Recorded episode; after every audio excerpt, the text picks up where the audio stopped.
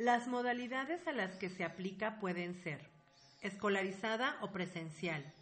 Permite una formación de apoyo a la presencial combinando la eficiencia de las clases presenciales y los recursos y comunicación del aprendizaje virtual.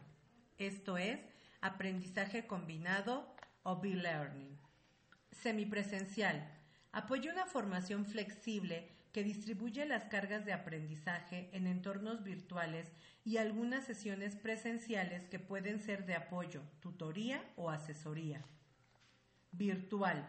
Un modelo de formación o capacitación sin presencia física, por lo tanto flexible en los tiempos en que se lleva a cabo el proceso de aprendizaje y utilizando al 100% los entornos virtuales, es decir, e-learning.